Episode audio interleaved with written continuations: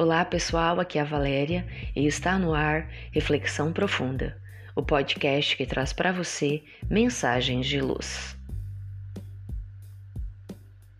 Crescimento. Era uma manhã de mais um dia de trabalho, um dia em que parecia ser igual a todos os outros dias. Isso para quem adora criar monotonias em sua própria vida.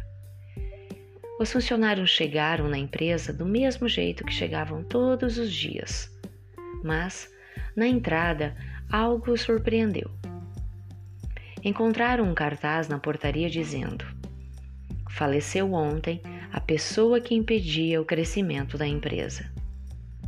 Você está convidado para o velório na quadra de esportes. No início, todos se entristeceram com a morte de alguém. Depois de algum tempo, ficaram bastante curiosos em saber quem havia morrido. Quem estava bloqueando o crescimento da empresa?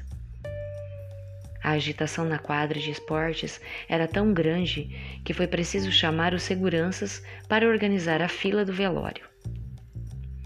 Então, conforme as pessoas iam se aproximando do caixão, a excitação aumentava. Quem será que estava atrapalhando o meu progresso? Diziam uns. Com certeza alguém envolvido em algum desvio de dinheiro, diziam outros. Ainda bem que este infeliz se foi, esbravejavam. Assim, um a um, os funcionários agitados aproximavam-se do caixão, olhavam o defunto e engoliam em seco. Ficavam em silêncio, como se tivessem sido atingidos no fundo da alma Pois bem, no visor do caixão havia um espelho e cada um via a si mesmo. A lição da diretoria da empresa foi clara: só existe uma pessoa capaz de limitar seu crescimento: você mesmo. Você é a única pessoa que pode fazer a revolução de sua vida. Você é a única pessoa que pode prejudicar a sua vida e você é a única pessoa que pode ajudar a si mesmo. Sua vida não muda quando seu chefe muda, quando sua empresa muda, quando seus pais, filhos mudam. Ela se modifica quando você mesmo muda. Você é o único responsável por ela e o único que prestará contas dela. O ser humano ainda espera demais por soluções e acontecimentos exteriores.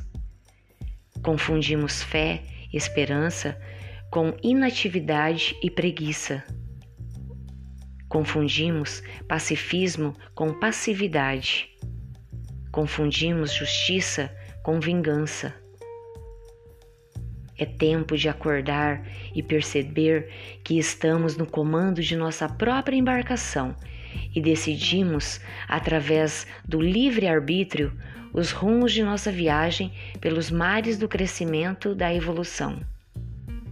Decidimos se chegaremos logo ao destino ou se permaneceremos muito tempo à deriva.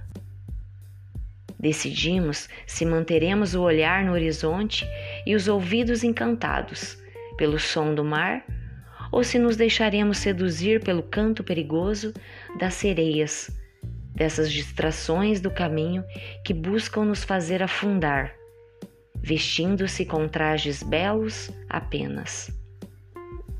Somos nós que decidimos o momento de perdoar.